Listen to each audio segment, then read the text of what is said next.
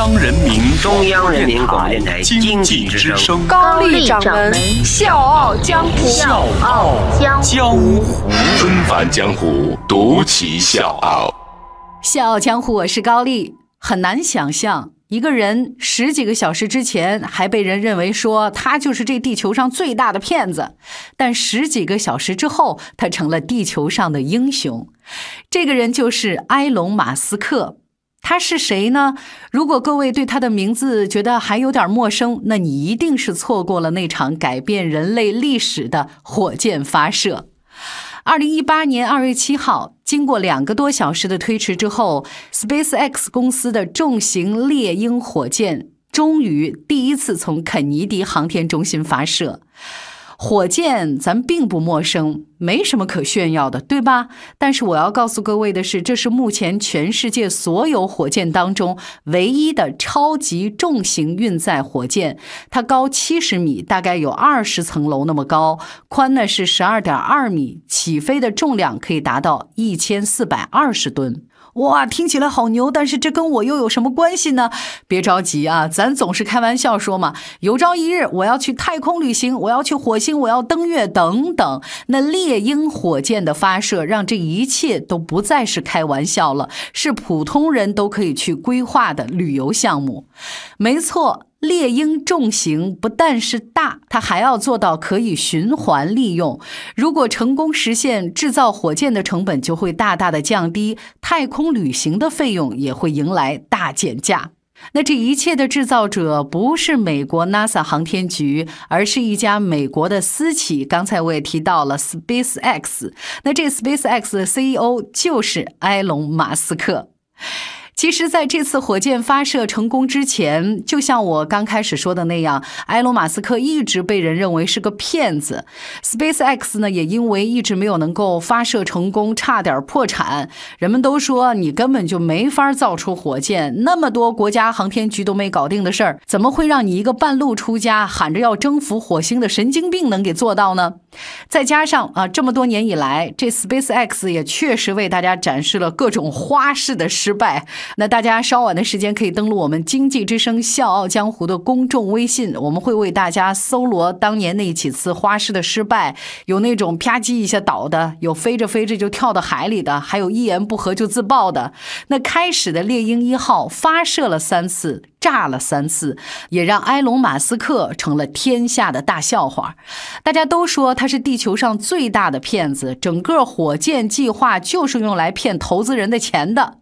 那这些唱衰的人呢，还列举了各种证据。埃隆·马斯克，一个2001年之前跟火箭半点关系都没有的一个工程师，就因为他闲着无聊看了一本《银河系漫游指南》啊，就这么一本科幻小说，就说要造火箭，就要让人类上火星，怎么可能呢？你觉得靠谱吗？确实听起来这事儿太不靠谱了。但是埃隆·马斯克从来就是一个把不现实变成。现实的人，纷繁江湖，独起笑傲。高丽掌门，笑傲江湖，敬请收听。埃隆·马斯克出生在南非，他的父亲是一名工程师，母亲呢是一名模特。他呢是家里的长子，但是也是附近出了名的傻孩子，因为一直到三岁，他好像还不太会说话，走路呢也特别的缓慢。但是埃隆·马斯克同时呢，又在学习能力方面表现出了惊人的天赋。每天呢，他的阅读都会超过十个小时，不到四年级就已经开始读《大英百科全书》。不过很快，他的父母就没空顾及他了。在他九岁的时候，父母选择了离婚。那段难熬的日子，埃隆·马斯克迷上了编程。他用三天的时间学会了普通人要六个月才能学的内容。那个时候他不满十岁，也变得越发的内向了。他不会跟人交往，性格很古怪，身材呢也很弱小。所以呢，他成了学校里面坏孩子的重点欺负对象。那些坏孩子打他、骂他，甚至把他从楼梯上推下去。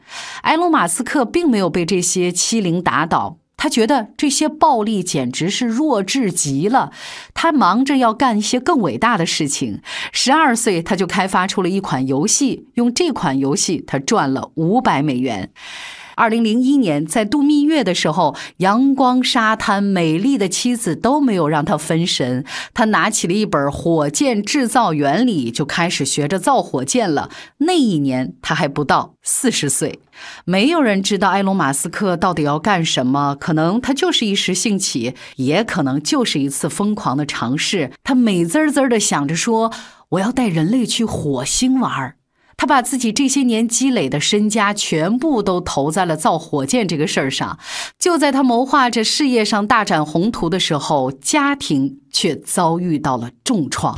我是水皮，向你推荐有性格的节目《笑傲江湖》，请在微信公众号搜索“经济之声笑傲江湖”，记得点赞哦。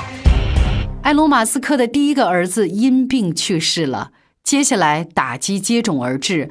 二零零六年第一次发射火箭，火箭炸了。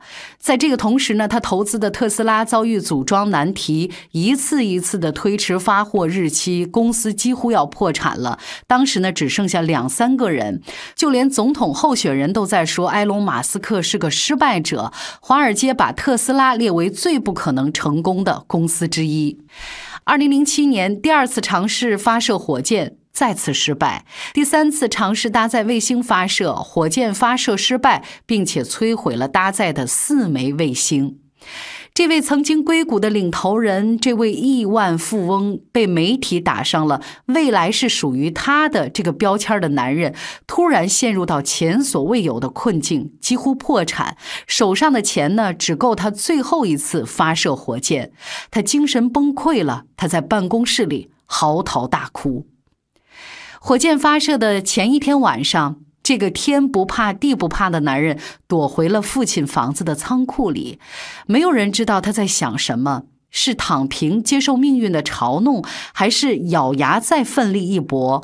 可能他只是平静的相信自己所看到的未来，总会有一天让他亲自拉开大幕。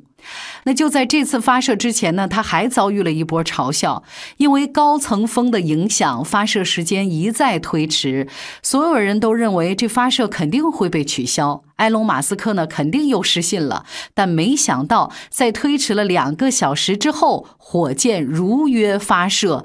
重点是上面还搭载着改装过的特斯拉跑车。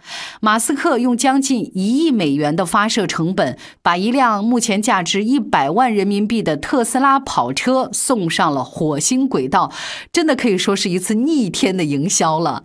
这次等待四十七岁埃隆·马斯克的是成。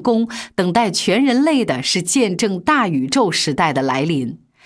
有人这么描述今天和今天的我们：我们正站在过去和未来的交界之处，目睹宏大的历史边缘，倾听到一声巨响。一个世纪之后，由后人书写的历史书里会记录这样的一天。猎鹰搭载着一辆樱桃红色的特斯拉飞向火星，里面坐着一个仿真航天员，音响里放着大卫·鲍威1969年的《太空怪人》，屏幕上是《银河系漫游指南》当中的“不要惊慌”。